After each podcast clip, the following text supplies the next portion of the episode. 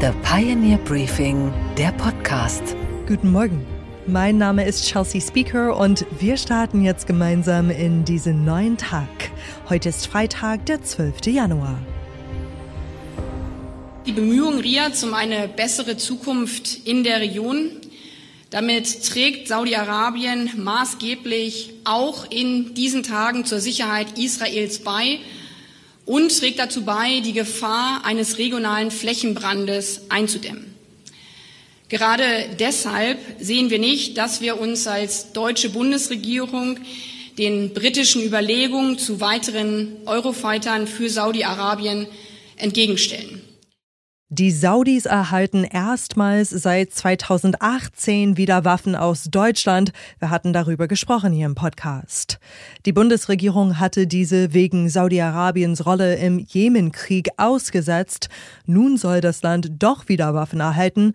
Was ist da los und inwieweit können Waffenlieferungen nach Riyadh zu einer Stabilisierung der Situation im Nahen Osten beitragen? Das haben wir uns gefragt und versuchen heute Morgen ein wenig Klarheit in das geopolitische Mosaik Nahost zu bringen.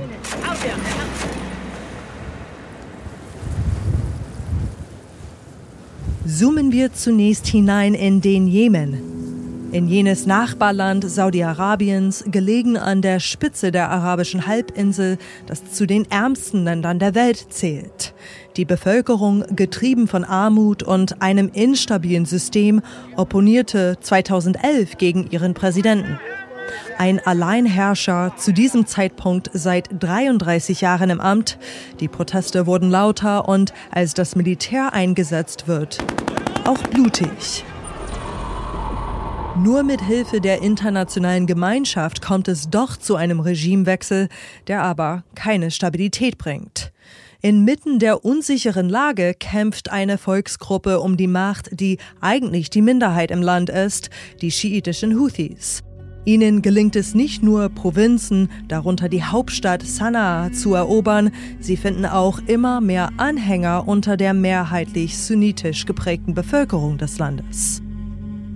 Auch das Ausland mischt sich ein, darunter der unmittelbare Nachbar Saudi-Arabien. Das sunnitisch geprägte Land formt eine Allianz mit anderen sunnitischen Verbündeten und sie bekämpfen die Houthi-Rebellen zunächst am Boden, dann aus der Luft und mit wirtschaftlichen Mitteln. Die Folge? Die Menschen im Jemen hungern, der Bürgerkrieg weitet sich aus. Hier berichtet die Tagesschau im Januar 2018.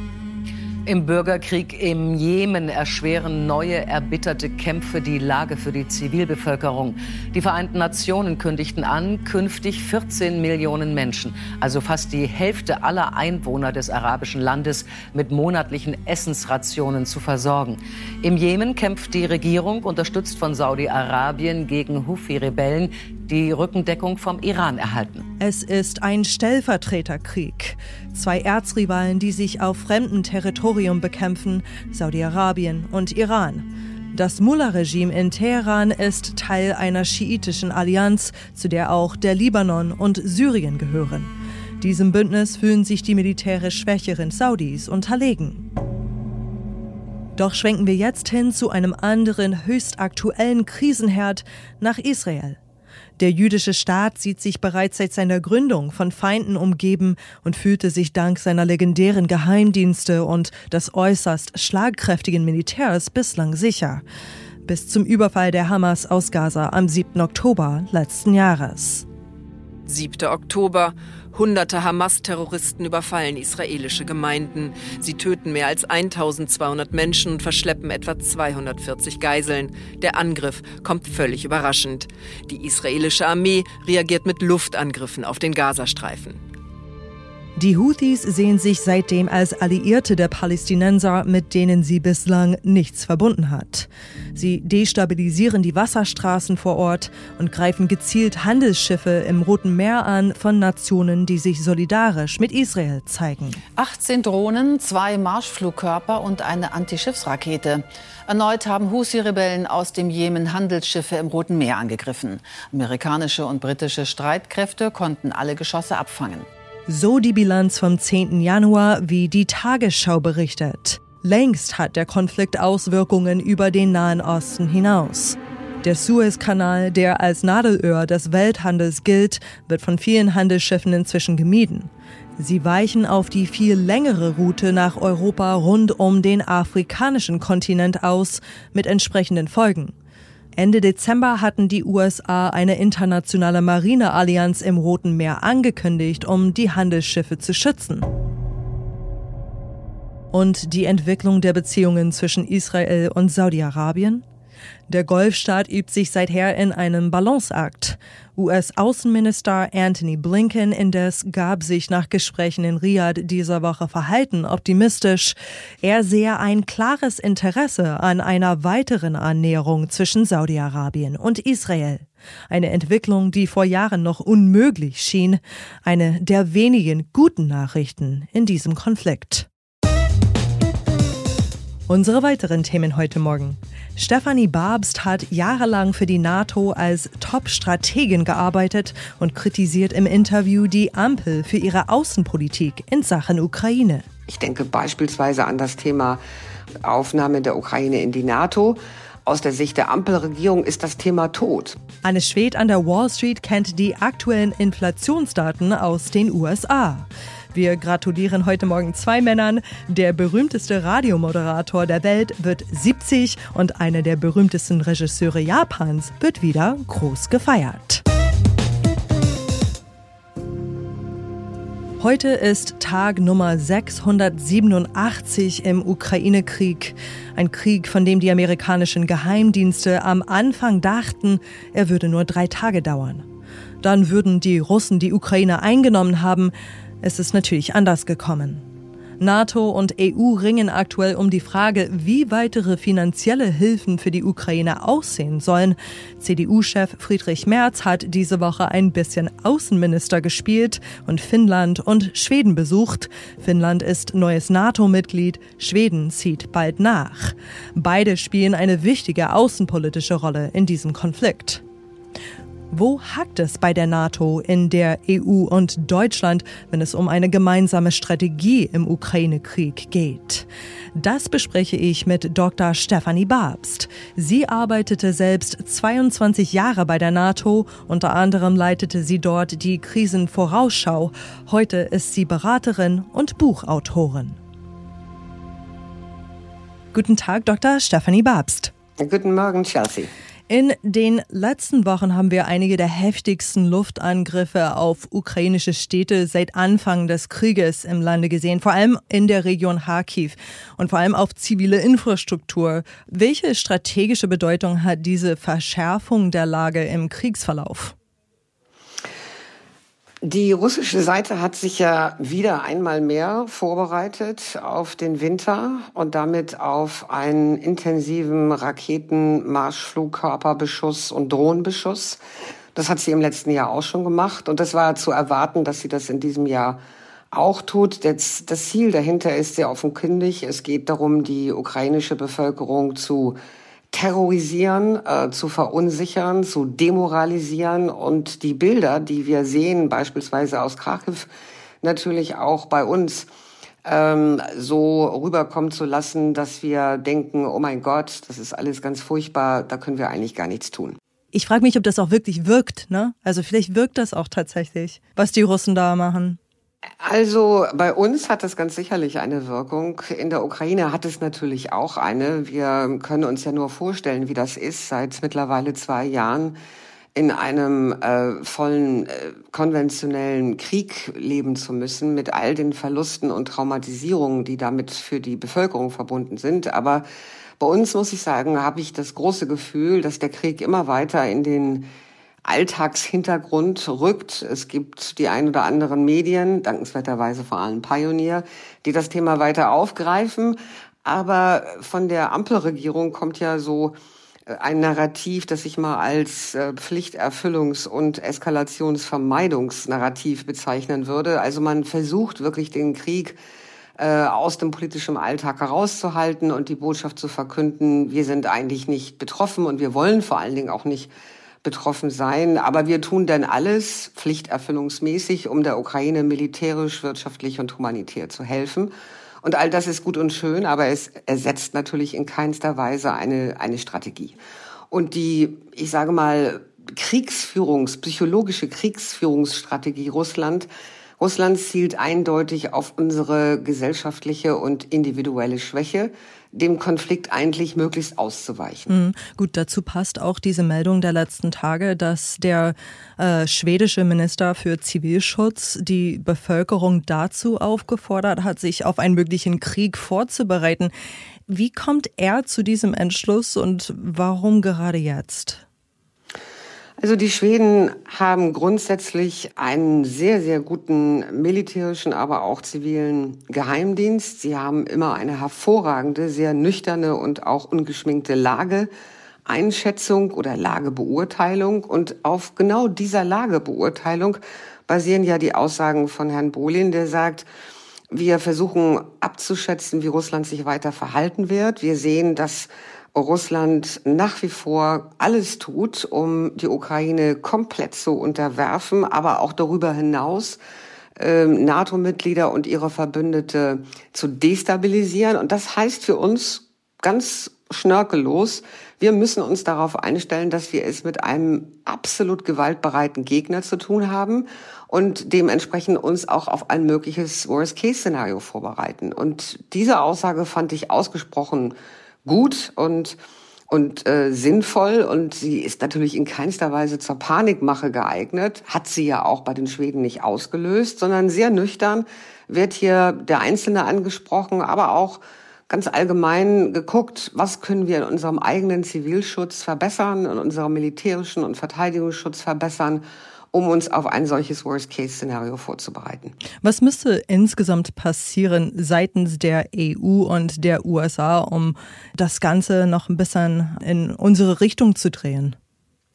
Lassen Sie mich da drei kurze Punkte nennen, Chelsea. Zum einen geht es ganz grundsätzlich darum, zu akzeptieren, dass dieser Krieg wirklich etwas mit uns und unserer Sicherheit zu tun hat. Und wenn wir diesen Fakt akzeptieren, wenn er von der politischen Elite in welchem Staat auch immer wirklich auch so kommuniziert wird, dann heißt das, wir können darauf letztendlich mit mindestens drei Dingen agieren. Wir können eine eigene sogenannte Containment- oder Eindämmungsstrategie gegen Russland auf den Weg bringen. Das haben bislang weder EU noch NATO gemacht und das ist aus meiner Sicht absolut überfällig.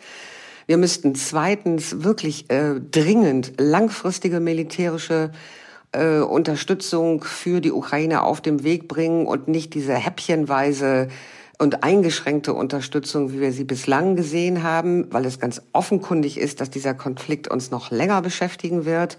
Und wir müssen drittens, das wäre mein Plädoyer, damit beginnen, ähm, die äh, Beitrittsverhandlungen der Ukraine zur NATO äh, in Angriff zu nehmen. Das heißt ja nicht, die Ukraine morgen aufzunehmen, aber wenn wir mit Beitrittsverhandlungen beginnen würden, wäre das in meinen Augen ein wichtiges strategisches Signal an die russische Regierung, um zu sagen, bis hier und, und nicht weiter.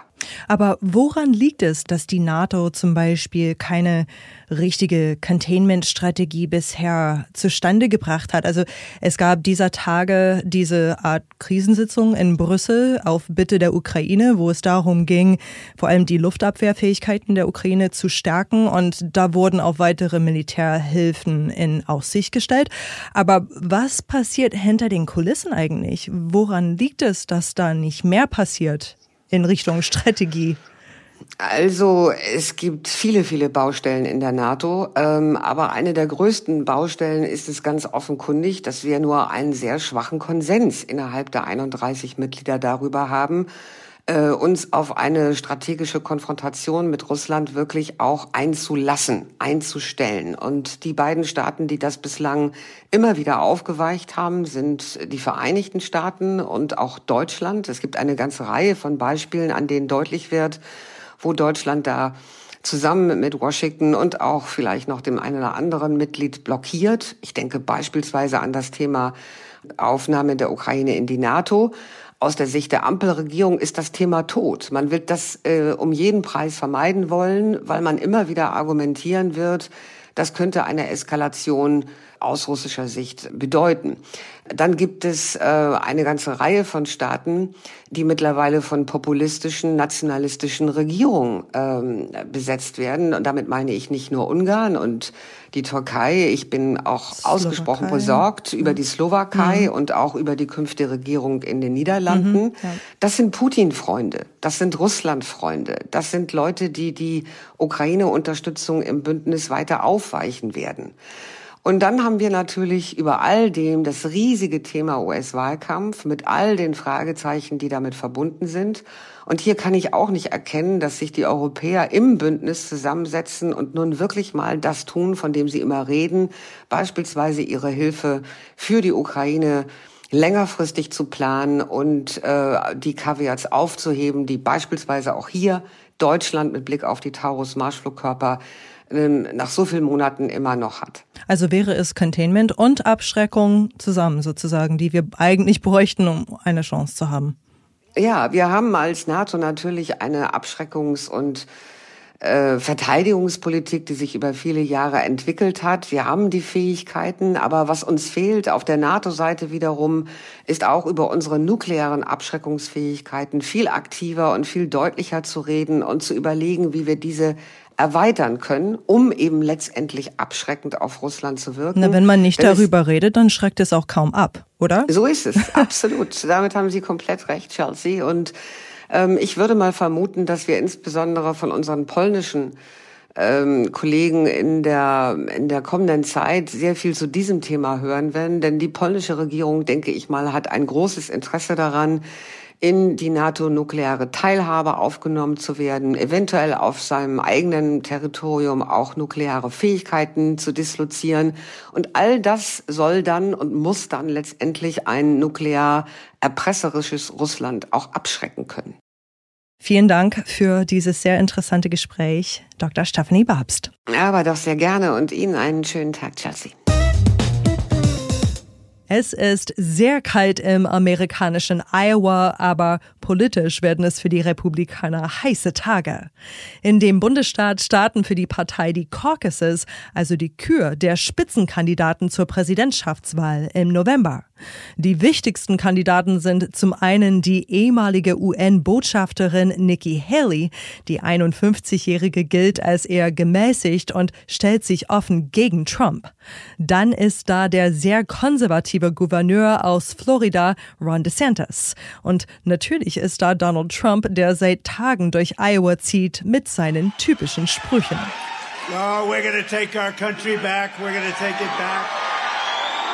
Wir bei The Pioneer begleiten diese so wichtige US-Wahl in diesem Jahr mit einem eigenen Podcast-Format, das jetzt gestartet hat, Race to the White House. Darin spreche ich mit Julius van der Laar über die aktuellen Themen rund um die Wahl. Julius hat für Barack Obama Wahlkampf gemacht und kennt die US-Politik in- und auswendig. Er ist Kampagnen- und Strategieberater. Im Moment ist er in Iowa und berichtet im aktuellen Podcast darüber, Hören wir doch mal rein. Julius, in Iowa heißen die Vorwahlen tatsächlich Caucuses und nicht Primaries wie in anderen Bundesstaaten. Was ist eigentlich der Unterschied? Wie werden die Wahlkämpfe dort ausgetragen? Normalerweise ist es eine Vorwahl, so wie wir es auch in Deutschland kennen. Du bekommst einen Stimmzettel, füllst ihn aus, gibst ihn ab. In Iowa ist natürlich alles anders. Die heißen hier Caucuses und Caucus bedeutet, dass man sich trifft. Und Iowa, dieser Farmstadt, oftmals trifft man sich eben auch auf einer Farm, in der Scheune in der Turnhalle oder eben auch einfach bei irgendjemandem zu Hause und spricht dort. Wie das Ganze abläuft, ist am Montagabend werden in unterschiedlichen Caucus-Sites, also genau in diesen Farms, sich Leute treffen, Republikaner treffen und eben erstmal eine Rede für jeden Kandidaten halten. Das heißt, es kommt ein Repräsentant von der Trump-Kampagne, von der Ron DeSantis-Kampagne, von der Nikki Haley-Kampagne und so weiter und so weiter und wird kurz sprechen und nochmal motivieren, warum sie ihre Stimme eben auch für den eigenen Kandidaten abgeben sollen. Dann bekommt jeder Caucus-Goer und jede Caucus-Goerin einen weißen Zettel. Ist kein offizieller Wahlzettel, sondern einfach nur ein weißes Blatt Papier und schreibt dort den Namen des von ihnen favorisierten Kandidaten drauf. Dann wird ausgezählt und das Ganze eben auch zentralisiert zurück an die Republikanische Partei geschickt. Und dann wissen wir hoffentlich entweder spät Montagnacht oder am Dienstagmorgen, wenn wir dann natürlich auch wieder eine Analyse machen, mhm. wer den Iowa Caucus für sich entschieden hat. Ich habe, Julius, gerade in den Nachrichten gesehen, ich glaube es war CNN, dass ihr in Iowa gerade einen mega Wintereinbruch erlebt. Was bedeutet das denn für die Menschen, die in den nächsten Tagen die Sporthallen und die Scheunen Iowas für ihre Wahltermine aufsuchen müssen? Wir hatten gestern Nacht 40 Zentimeter Schnee und es soll Boah. genauso auch weitergehen.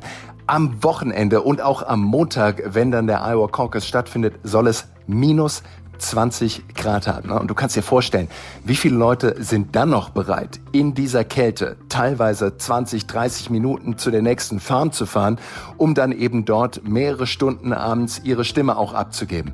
Im Moment in den Umfragen sieht es ganz klar so aus, dass Donald Trump vorne ist. Teilweise 538 in der letzten Umfrage hatte Trump 50 Prozent der Stimmen schon sicher. Danach kommen Ron DeSantis und Nikki Haley mit 18 bzw. 14 Prozent der Stimmen. Das heißt, man kann sagen, Donald Trump ist auf jeden Fall der Kandidat, den es zu schlagen gilt. Jetzt stell dir nur vor, von den vielen Trump-Unterstützern gehen einfach mal 10, 15, 20 Prozent nicht wählen. A, weil sie denken, die Wahl ist sowieso schon im Sack für Donald Trump und B, weil sie rausschauen und sagen, dieses schlechte Wetter, das will ich mir auf keinen Fall antun, bei minus 20 Grad hier nochmal durch Iowa durchzufahren.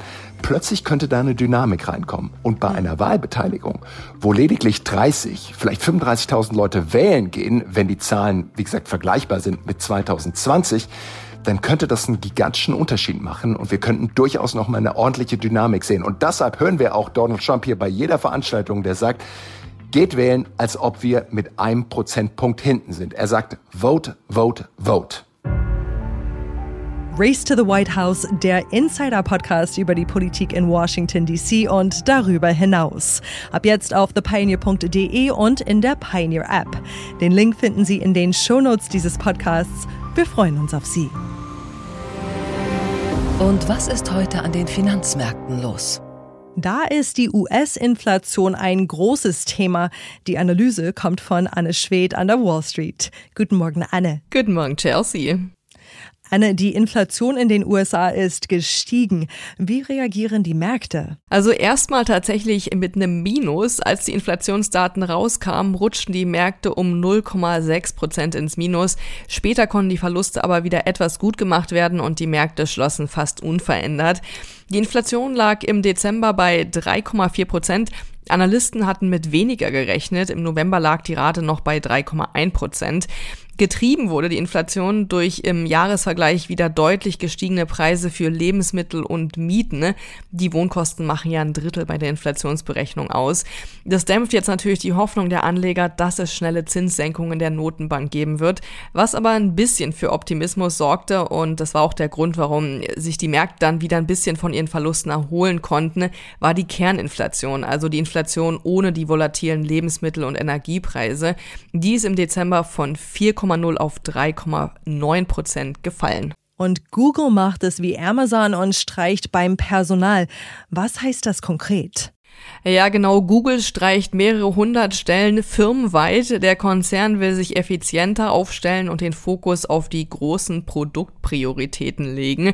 Entlassen werden Mitarbeiter aus den Bereichen Hardware und Engineering, außerdem Mitarbeiter bei Google Assistant, dieser Sprachsoftware von Google.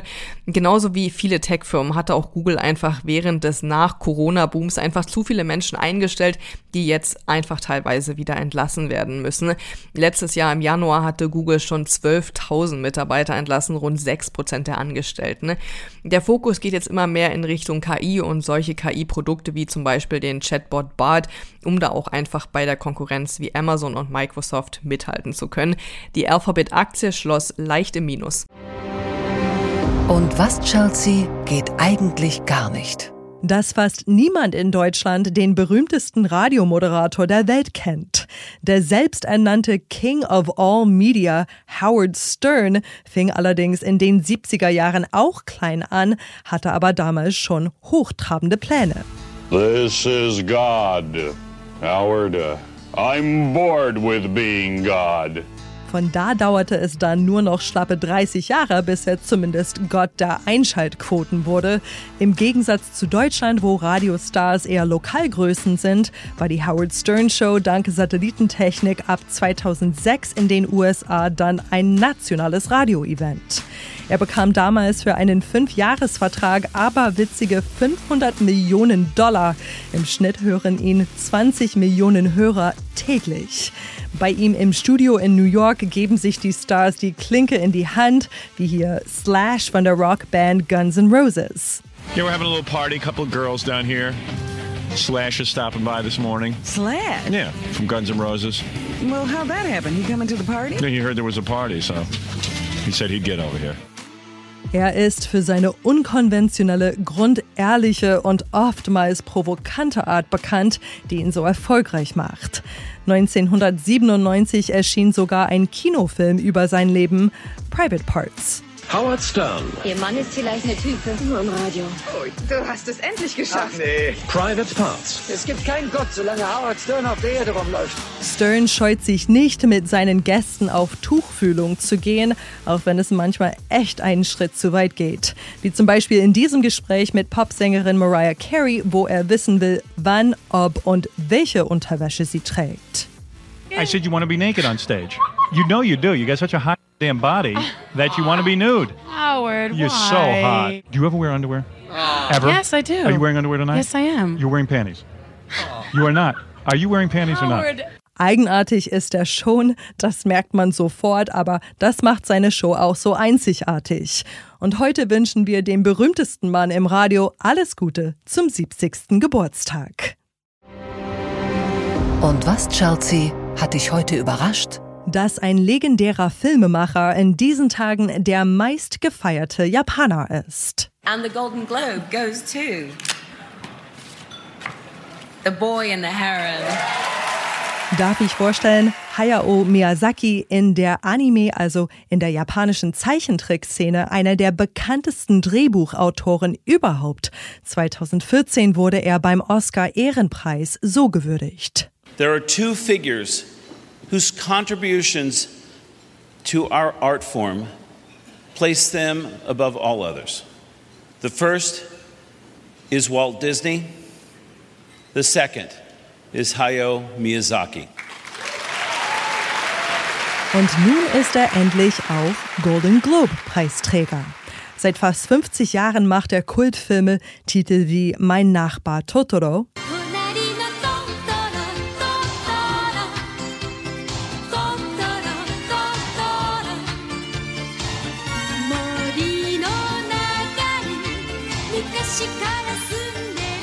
oder Chihiros Reise ins Zauberland, ein Film, der vorgefasste Meinungen über Anime als Kunstform erschüttert hat und 19 Jahre lang den Rekord als Japans umsatzstärkster Film aller Zeiten hielt. Diese Filme sind zumindest in meiner Familie absolute Klassiker und mit seinem neuesten und womöglich letzten Film mit Der Junge und der Reiher ist Miyazaki jetzt mit stolzen 83 Jahren nochmal mega erfolgreich. Er bekam eben den Golden Globe dafür. Im Film geht es um einen Jungen namens Mahito, der unter dem Tod seiner Mutter leidet, daraufhin Tokio verlassen muss und eine magische Welt betritt. Diesem Anwesen geschehen gelegentlich äußerst sonderbare Dinge. Mahto, hilf mir! Es soll viele Tote und Verletzte gegeben haben. Du törichter Vogel. Du wirst ihm auf seiner Suche den Weg weisen. Apropos andere Welten betreten, in Miyazakis Filmen spielt auch die Musik immer eine große Rolle. Dazu arbeitet er seit 1984 mit dem großen Komponisten und Pianisten Joe Hisaishi. Hier der Song Merry Go Round aus dem Film Das wandelnde Schloss.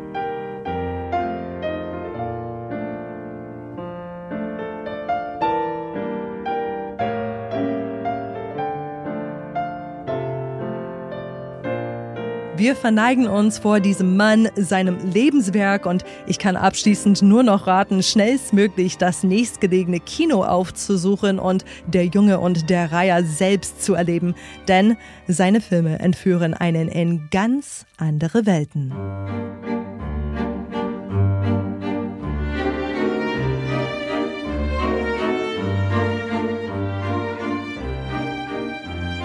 Ich wünsche Ihnen einen zauberhaften Start in diesen neuen Tag. Mein Name ist Chelsea Speaker und Montag hören Sie meinen Kollegen Gabor Steingart hier wieder. Same time, same place.